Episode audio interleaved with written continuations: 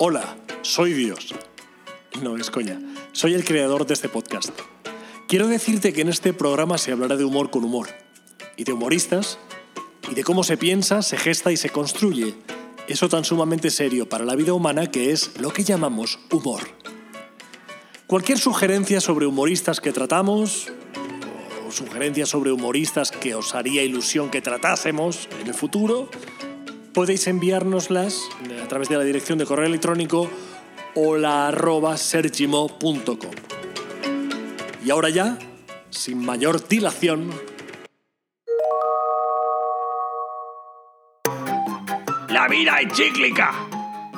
Las modas van y vuelven. ¿Qué ha pasado con los payasos? Pues nada, que la vida es cíclica y las modas van y vuelven. Primero los payasos entreteníamos a la gente mayor.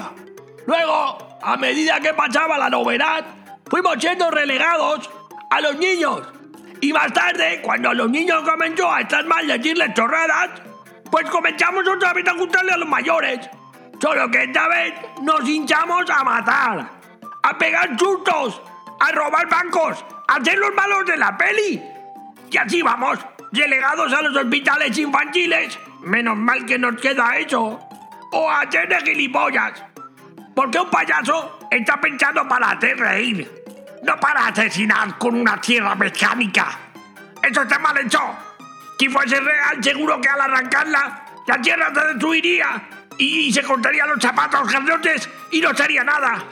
Pero bueno, ya dijo la canción, malos tiempos corren para la lírica. Pues eso. Lo demás son tonterías. Un podcast lógicamente de humor, firmado por Sergi Mo.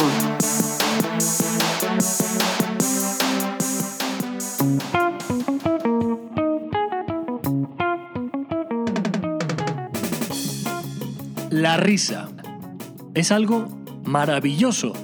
Lo compartimos con algunos animales tangencialmente, pero es algo, un rasgo eminentemente humano. Se genera en nuestro cuerpo. Hasta ahí yo creo que lo sabíamos todo.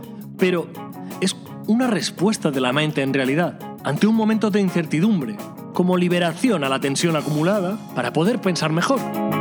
El escritor Fyodor M. Dostoyevsky, Dostoyevsky lo ha interpretado de este modo. En ese instante sentí una horrible tristeza y sin embargo, algo así como un brote de risa empezó a cosquillearme el alma. Fyodor Dostoyevsky. Dostoyevsky.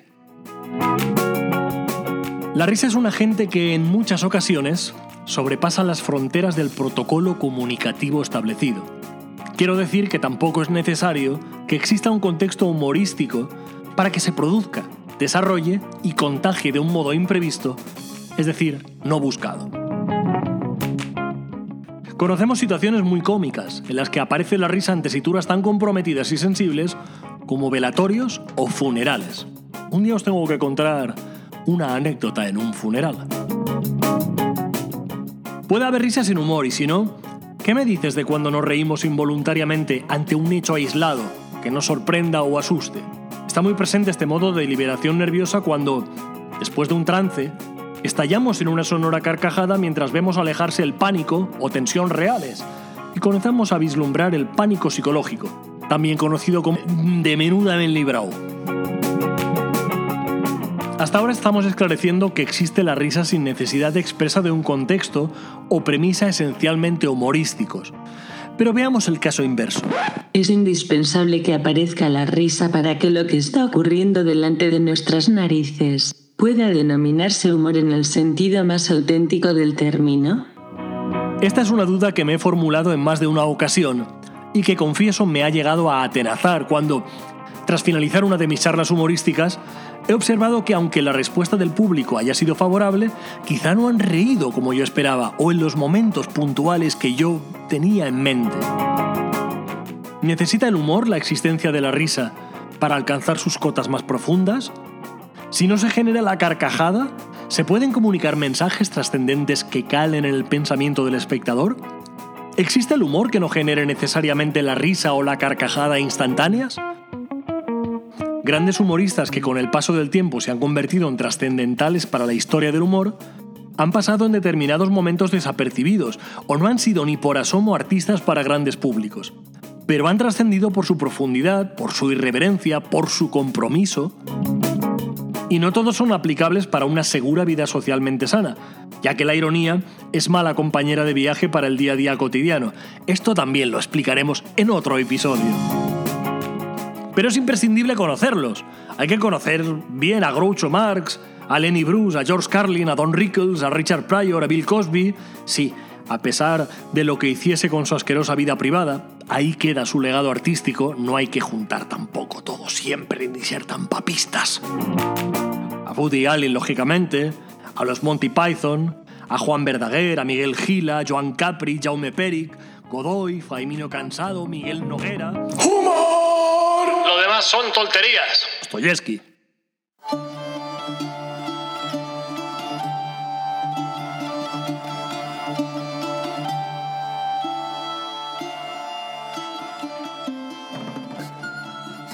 Las dos somos hermanas producidas de un parto y por extremo parecidas.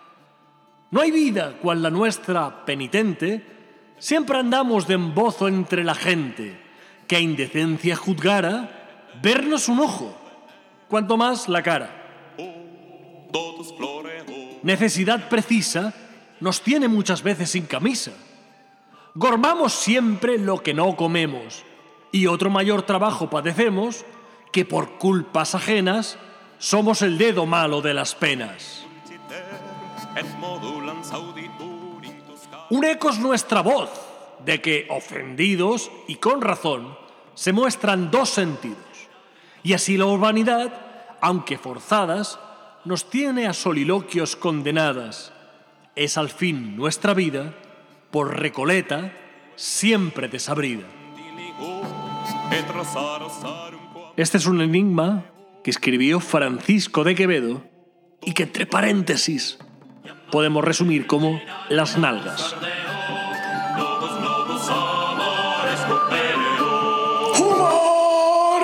Son tonterías.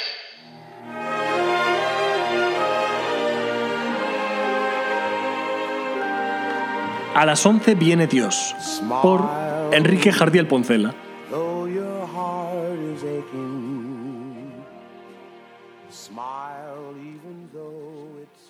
Deus Pater, Filius et Spiritus Sanctus. Angustia.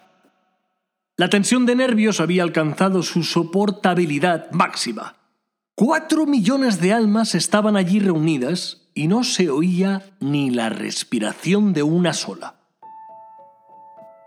Los maridos no se ocupaban ya de sus mujeres, ni las mujeres de sus maridos, ni los padres de sus hijos, ni los hijos de sus padres, ni nadie del Papa ni el Papa de su sandalia estropeada. Era la ausencia de todo. Los corazones no latían. Los cerebros no pensaban. El vacío. El limbo. Era el papel en blanco. Y una sola idea fija. A las once aparecerá Dios.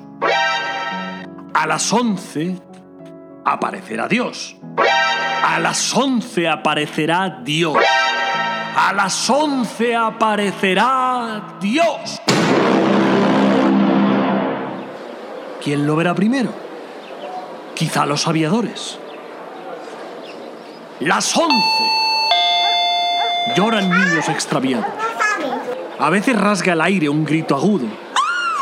Hay mujeres que no pueden resistir más y caen víctimas de ataques histéricos un hombre, enloquecido, se suicida. ¡Oh!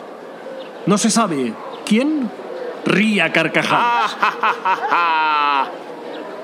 ¿Hacia dónde mirar? ¿Va a aparecer en el cielo? ¿En el monumento? ¿En la basílica? ¿En la ermita? ¿Al lado del Papa? ¿Sobre el dirigible? ¿Dónde? ¿Dónde? ¿Dónde?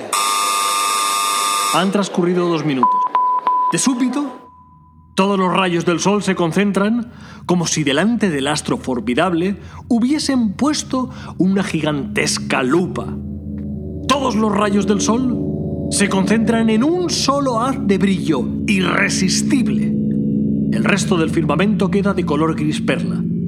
Y ese haz, amarillo rabioso, de luz irresistible, se mueve de un lado a otro, como un inmenso reflector. Como un inmenso reflector que buscase por el campo el objeto que va a iluminar. Las multitudes, el Papa, el nuncio, todo el mundo comprende y 8 millones de pupilas desorbitadas siguen las evoluciones del haz de rayos. Y el haz de rayos se detiene. ¿Para alumbrar el qué? Para alumbrar un insignificante olivar que existe en la falda noroeste del cerro y en el que nadie se ha fijado. Un montecito de olivos. ¡Getsemaní! ¡Viva! El Papa, que acaba de ver claro, enjuga el sudor frío de su frente. ¡Atención! Del campo de olivos ha salido un hombre. Lívida claridad le circunda. Representa unos 60 años. Es fuerte, recio, más bien bajo, tiene los ojos azules, con una expresión entre cándida y enérgica. Usa barba, una barba corta y blanca. Viste traje oscuro y un guardapolvo encima. Lleva hongo de color café. Este hombre, al salir del campo de olivos, emprende a pie ágilmente la subida del cerro. Y el gigantesco reflector, formado por el haz de todos los rayos solares, le va iluminando en la subida. Smile, though your heart is aching. Smile, even though it's breaking. When there are clouds in the sky, you'll get by. If you smile through your. Enrique Jardiel Poncela publicó su novela La Tournée de Dios, novela casi divina, en 1932. En ella se refleja toda la preparación acerca de la venida al mundo del Creador y su aparición ante la multitud como Señor normal. La expectación, la pompa y la desilusión. La tournée acaba en desastre. Hasta los milagros le saldrán mal.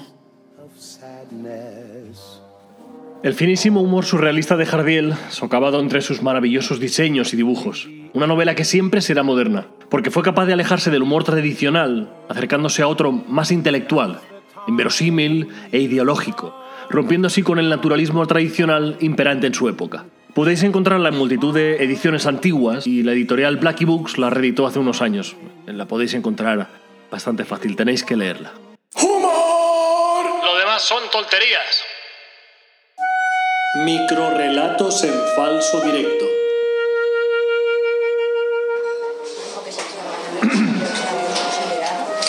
El astronauta, hundido en la depresión que le causa la soledad, decide ahorcarse colgándose del suelo.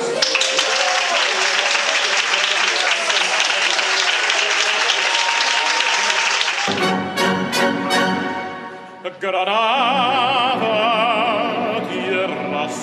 soñada por mí. Mi cantar se vuelve gitano cuando es Sin ninguna duda, esta es una de las grabaciones más populares de la historia. ¿Quién no recuerda ese vídeo viral desde el mismísimo segundo en que se subió por primera vez a YouTube? Un bebé de apenas dos años cantando como el mismísimo Enrico Caruso.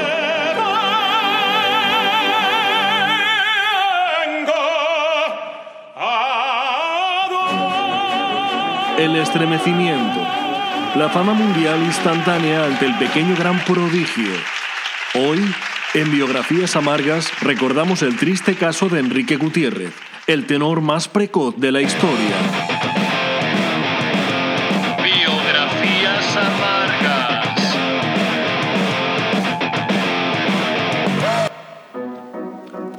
Con apenas tres añitos era capaz de cantar arias. Con cinco debutó en el Metropolitan y la Scala de Milán. Cerró el concierto de Año Nuevo en Viena cantando por primera vez a capela la marcha Radetzky. Nunca nadie había llegado a tanto tan rápido.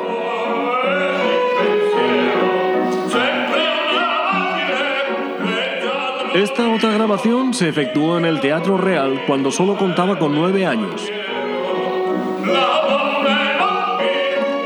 El niño que ha eclipsado a la historia, titularon al día siguiente los medios de comunicación.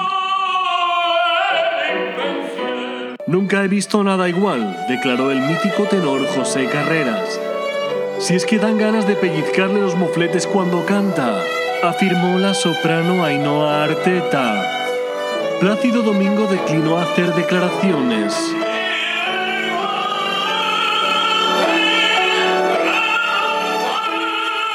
Pero justo cuando todo parecía ser perfecto, cuando la fama mundial se había instalado en la vida del joven Enrique, llegó la tragedia. Fue al cumplir 13 años. La superstición cobró sentido pleno, pues al adolescente Gutiérrez, de imprevisto, le cambió la voz.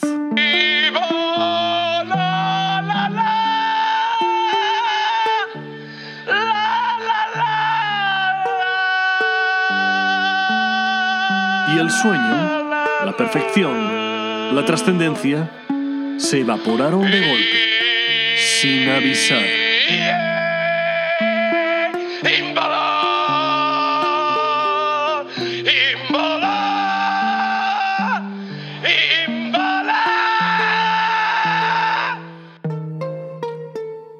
El joven Enrique nunca logró recuperarse.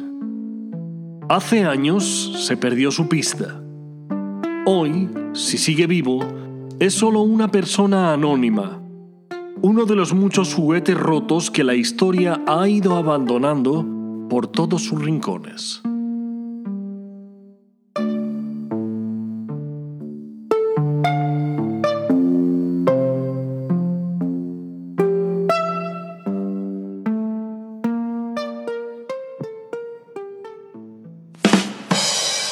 ¡Payaso!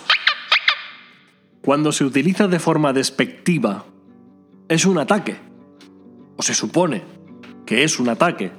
Y se ataca tratando de sublimar todo antes que el humor. No se dan cuenta quienes usan este vocablo como ataque denostativo que están cayendo en las fauces del establishment. Del establishment de ayer, de hoy y de siempre. Porque el descrédito al humor, a quien es capaz de hacer reír, es la única defensa no física posible. Porque quien hace reír tiene el poder de cuestionar, de relativizar. Quien es capaz de generar la risa es temido, pues puede reírse del poder establecido. De ahí lo del establishment que decía antes. Y al poder establecido siempre le ha sentado como un alfiler clavado en el culo. El poder quiere ser respetado, temido, pero si a quien debe inspirarle temor puede terminar generándole risa, eso ya sí que no cuenta. A lo largo de la historia el humor ha sido siempre un objetivo de derribo constante por parte de quienes ostentan el poder. La risa ha sido objeto de persecución, satanización, la risa ha sido y sigue siendo un pecado, en lugar del don que es en realidad. El humor, la risa, como objeto de polémica, el objeto a desprestigiar.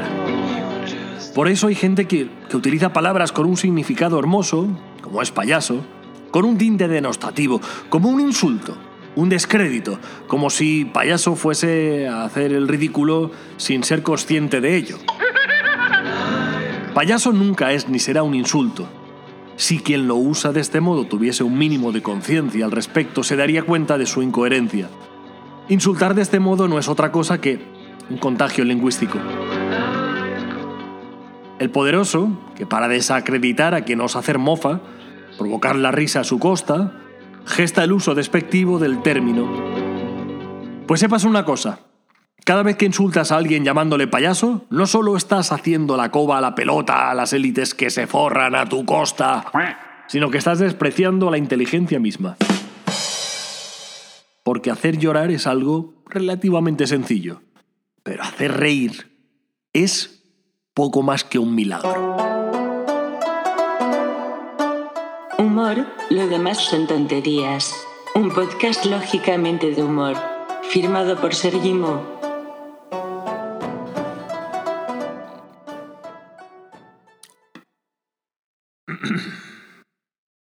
Pues es que no sé qué ha pasado.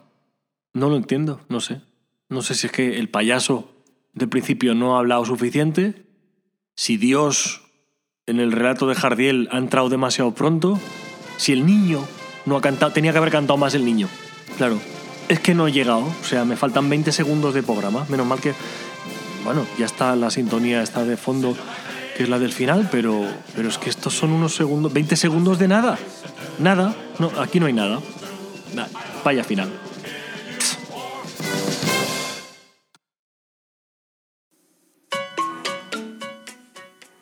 Recuerda que puedes escuchar humor, lo demás son tonterías a través de iVoox, iTunes y Spotify.